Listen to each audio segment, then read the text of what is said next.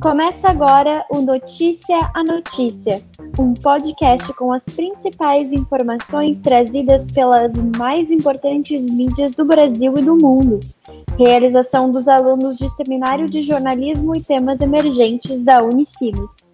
Fique com a gente. Eu sou Juliana Borgman. Para começar, chamo a Bruna Bertoldi, que vai apresentar as informações da BBC Brasil. Pesquisador do Rio de Janeiro, está entre os sete brasileiros selecionados para estudar o coronavírus nos Estados Unidos. Rômulo Neres, de 27 anos, é doutorando em Imunologia e Inflamação na Universidade Federal do Rio de Janeiro. Artigos científicos sobre os benefícios da hidrocloroquina e da cloroquina no tratamento da Covid-19 será retirado de publicação o anúncio foi realizado pelo periódico científico The Lance na última quinta-feira, dia 4, após serem encontradas informações incompletas. Na contramão de outros países, o Brasil está flexibilizando a quarentena antes mesmo dos números de novos casos da Covid-19 chegar ao pico.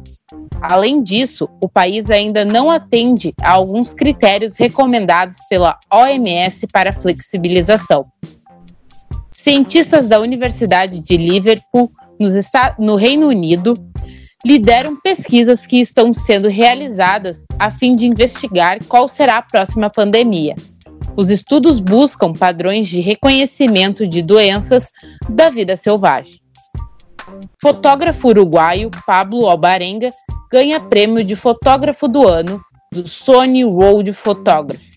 O fotógrafo criou uma série chamada Sementes da Resistência, que aborda a situação de indígenas da Amazônia e da América Latina. OMS destaca que pessoas sem sintomas também transmitem a Covid-19. A confusão foi gerada após epistemologista da organização dizer que era muito raro pessoas assintomáticas transmitirem a doença, durante coletiva de imprensa na última segunda-feira, dia 8. Após o Tribunal Superior Eleitoral retomar na terça-feira, dia 9, o julgamento de duas ações que solicitam a cassação da chapa presidencial de Bolsonaro e Mourão, a sessão é suspensa. O fato ocorreu pelo pedido de vista do ministro do STF, Alexandre de Moraes. Brasil ainda não alcançou o pico da epidemia do novo coronavírus. É necessário observar os índices por estado devido ao tamanho territorial do país. Estados vão ter alcançado o pico depois que diminuir o número de novos casos e de mortes diárias, a taxa de reprodução do vírus e o número de casos de síndrome respiratória aguda grave. A repórter Clarice Almeida traz as notícias da Carta Capital. Olá, sou Clarice Almeida e trago o resumo dos assuntos que estiveram em destaque no site Carta Capital nos últimos dias. O papai mudou o mundo, diz filha de George Floyd. A filha de George Floyd, Giana, de 6 anos, visitou nesta quinta-feira 3 o memorial construído no local onde seu pai foi morto por um policial militar no dia 25 de maio. O papai mudou o mundo, disse Giana, no colo do ex-jogador da NBA Stephen Jackson, amigo da família.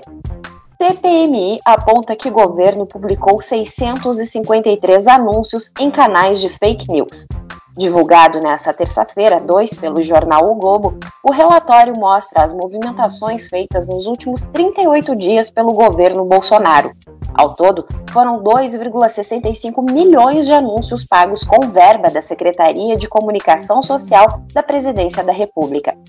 Estudo sobre cloroquina é retirado do ar após pedido dos próprios autores. Três dos quatro autores do artigo publicado na revista The Lancet sobre o uso da hidroxicloroquina contra o coronavírus pediram a retirada do material.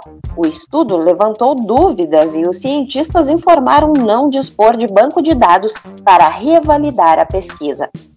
Mãe de Miguel pode ter sido usada como funcionária fantasma pela Prefeitura de Tamandaré. A Prefeitura de Tamandaré, no Recife, será investigada por fraude. Mirte Souza, empregada doméstica do prefeito, aparece contratada como servidora pública da prefeitura. Ela é mãe de Miguel Santana, de 5 anos, morto no dia 2 de junho ao cair do nono andar de um prédio. Estados Unidos acusam China de usar morte de George Floyd como propaganda.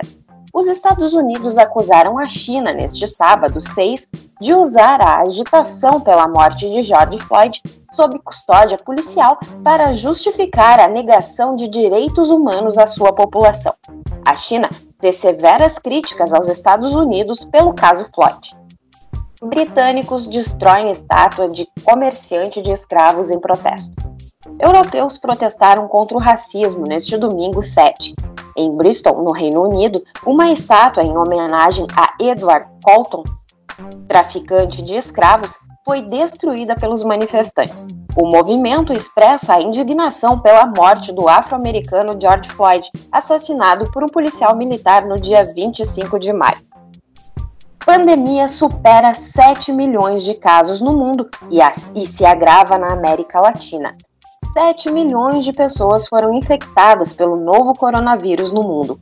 Mais de 403 mil morreram até o momento. O epicentro da pandemia está na América Latina. O, Brasil é o país mais afetado da região, terceiro no mundo em mortes e o segundo em números de contágio. George Floyd, o símbolo dos protestos nos Estados Unidos, é enterrado em Houston. George Floyd foi enterrado nesta terça-feira, 9, em Houston. Na segunda-feira, cerca de 6 mil pessoas foram ao velório do afro-americano morto no dia 25 de maio por um policial militar. Também na segunda-feira, um juiz estipulou fiança de um milhão de dólares para a soltura do policial. Caso Marielle. Bombeiro acusado de ocultar armas é preso. Nesta quarta-feira 10, foi preso o bombeiro Maxwell Simones Correia, acusado de ceder um carro para esconder as armas usadas nas mortes de Marielle Franco e Anderson Gomes, em março de 2018. O bombeiro é amigo do policial militar Roni Lessa, acusado pelo crime. Você confere agora as notícias do Sul 21 com Gabriela Padilha. De acordo com um estudo feito por uma universidade de Lajeado, em parceria com a prefeitura do município, 3% dos moradores da cidade já contraíram o coronavírus. A cidade teria então 2 mil pessoas contaminadas. Foi preso no Rio de Janeiro um acusado de obstruir as investigações sobre a morte de Marielle Franco e seu motorista Anderson Gomes. O bombeiro Maxwell Correia foi dono de um veículo usado para ocultar um arsenal de armas de Rony Lessa, acusado de ser o executor do crime. Os representantes do Centro dos Professores do Estado do Rio Grande do Sul, o CEPERS, participaram de um ato na frente do Palácio Piratini. O objetivo foi cobrar o governo sobre o pagamento dos dias da greve do ano passado, que já tiveram suas horas recuperadas. Também houve manifestação por parte dos metalúrgicos de Porto Alegre. Eles protestaram contra a extinção da CEITEC, proposta pelo governo Bolsonaro. Em nota, o Sindicato dos Metalúrgicos alertou que na empresa poderiam ser produzidos sensores eletroquímicos para a área de saúde do país. Outro destaque retrata a realidade dos professores do grupo SENEC. Entre os problemas estão salários atrasados e demissões em massa, sem pagamento dos direitos trabalhistas. A inadimplência dos alunos é apontada como a principal causa desses atrasos. Durante a noite de terça, foi promulgada pela, pelo governo uma medida provisória que dá direito ao MEC de nomear reitores durante a pandemia. Rui Vicente Opperman, reitor da Universidade Federal do Rio Grande do Sul, afirmou que essa é uma das agressões mais contundentes de um governo brasileiro contra a universidade pública. O Rio Grande do Sul registrou 840, no... 840 novos casos de Covid-19 nas últimas 24 horas. De acordo com a Secretaria da Saúde, também houve 14 novos óbitos no período. O total de mortes no estado é de 316. Enquanto isso, na Serra, os parques começam a ser liberados para visitação, o Instituto Chico Mendes de Conservação da Biodiversidade autorizou na terça-feira a reabertura dos parques Aparados da Serra e Serra Geral, com limite de 40% da capacidade. Agora então chamamos Júlio Hanauer com os destaques do Deutsche Welle. Olá, sou Júlio Hanauer e observei entre os dias 13 e 10 de junho as notícias publicadas pelo portal da Deutsche Welle, empresa pública de radiodifusão da Alemanha, das quais eu destaco alguns temas importantes. No dia 4 de junho, na área da cultura, a Deutsche Welle informou que o mais importante evento cinematográfico do mundo, o Festival de Cannes, na França, foi definitivamente cancelado. No lugar do tapete vermelho, foi realizada uma seleção virtual de 56 filmes em 2020 por conta das restrições de prevenção contra o novo coronavírus. Do Brasil, Casa de Antiguidades, de João Paulo Miranda Maria, foi escolhido. O filme aborda o racismo através da história de um operário negro. Rejeitamos o capitalismo desregulado. A fala é da vice-presidente da Comissão Europeia, Margarete Vestager, sobre o tema economia mundial. Ao semanário Welt am Sonntag, ela afirma que as semanas de confinamento mostraram dependência excessiva dos europeus com relação às multinacionais americanas e chinesas. Ela afirma que é preciso corrigir essa distorção com concorrência, mas também democracia, conforme matéria publicada no último domingo, dia 7. A violência policial contra negros como política de Estado no Brasil esse é o título da matéria que aponta o número de vítimas negras no país. De janeiro a julho de 2019, somente no Rio de Janeiro a polícia matou 1.075 pessoas, 80% delas negras. Total é o dobro de, das vítimas em todos os Estados Unidos no mesmo período.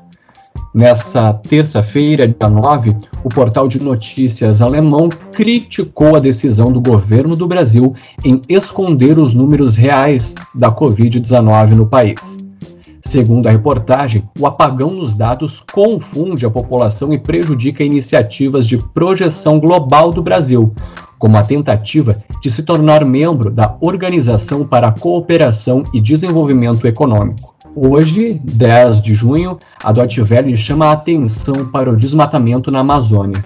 A reportagem denuncia que o desmatamento na Amazônia passou de 10 mil quilômetros quadrados entre agosto de 2018 e julho de 2019, representando alta anual de 34,4%. O estado do Pará lidera desmatamento na região, com mais de 40% do total. Ainda nesta quarta-feira, uma reportagem relata as derrubadas de estátuas de escravocatas ao redor do mundo. As ações acontecem durante os protestos contra o racismo após a morte de George Floyd, homem negro de 46 anos que morreu quando estava sob custódia da polícia na cidade americana de Minneapolis. 6%. Este deve ser o número da retração da economia global em 2020 por conta da pandemia de Covid-19. A matéria da Deutsche Welle traz dados divulgados pela Organização para a Cooperação e o Desenvolvimento Econômico, a OCDE. Conforme a entidade, este deve ser esta, perdão, deve ser a pior recessão global em quase um século. No Brasil, a queda na economia deve ser de 7,4%. Durante sua videocoluna para a Deutsche Welle, Pepe Mujica, ex-presidente do Uruguai, afirma que a Covid-19 atinge a todos, independentemente da ideologia. Mujica aponta que o coronavírus é brutalmente globalizador e que a desigualdade atroz do mundo é uma arma a favor da expansão de doenças desse tipo. Pensar na recuperação da Europa ou dos Estados Unidos e não pensar nos emergentes é ter um olhar reduzido, reflete o ex-presidente uruguaio. Agora, com informações do Observatório da América Latina, Matheus Vargas. Você já deve ter encontrado dificuldades para se informar sobre países da América Latina, correto? E para acabar com esse problema, surgiu o Observatório da América Latina. Lá você encontra análise da conjuntura política, economia e entrevistas com especialistas sobre esses temas. Você sabia que 90% dos trabalhadores informais da América Latina tiveram perdas maciças em sua renda? Ou que no Chile, em meio ao avanço da Covid, estão acontecendo novos protestos contra a fome e a pobreza? E no Equador, medidas de austeridade despertam novos protestos em meio à pandemia. E você, Renata Garcia, o que nos conta sobre a Folha de São Paulo? Luiz Henrique Mandetta afirmou que a decisão do Ministério da Saúde de não mais divulgar o total do número de casos e de mortes pela Covid-19 é uma tragédia. Não informar corretamente significa que o Estado pode ser mais nocivo do que a doença, afirma o ex-ministro da Saúde. Bolsonaro para em blitz, provoca aglomerações e silencia sobre as novas regras de divulgação de casos de Covid-19. Sem máscara e acompanhado do pastor Silas Malafaia, o presidente foi de helicóptero a uma blitz da PRF no entorno de Brasília. Após ameaçar sonegar dados, o governo federal promoveu no dia 7 de junho uma confusão em relação aos números do impacto da Covid-19 dois dados divergentes foram divulgados de casos confirmados e de mortes da doença, em um intervalo de poucas horas. Alguns dos principais jornais estrangeiros destacaram negativamente as mudanças feitas pela pasta. As manchetes dos diferentes portais falavam em apagão de dados, sumiço de mortes e governo que elimina mortos pelo vírus. O ministro Alexandre de Moraes, do STF, mandou na última segunda-feira, dia 8 de junho, o governo Jair Bolsonaro retomar o governo de Jair Bolsonaro retomar a divulgação na íntegra dos dados acumulados de mortes e casos confirmados pela Covid-19 no site do Ministério da Saúde. Mais de 400 mil mortes e 7 milhões de casos confirmados de Covid-19 foram registrado, registrados desde que o novo coronavírus surgiu na China no final de 2019. O vice-procurador-geral eleitoral Renato Bril de Góes defendeu nesta terça-feira o compartilhamento dos autos de inquérito das fake news, que tramita no STF com ações do TSE que visam a cassação do mandato do presidente Jair Bolsonaro e de Hamilton Mourão. Na última quarta-feira foi divulgado que o Brasil detém o recorde mundial em peças de desinformação sobre o total de casos de mortes por Covid-19, a doença causada pelo novo coronavírus. Desde o início da pandemia até o dia 8 de junho, plataformas que checam a produção desse tipo de conteúdo notificaram que 34 verificações das peças de desinformação haviam sido questionadas e haviam questionado os dados. Quase um quinto dos 149 conteúdos desse tipo analisados por plataformas de checagem de todo mundo no período. Eu sou Renata Garcia, diretamente com o panorama semanal da Folha de São Paulo. O podcast Notícia a Notícia fica por aqui. Esse episódio foi feito durante a atividade acadêmica de jornalismo e temas emergentes do curso de jornalismo da Unicinos.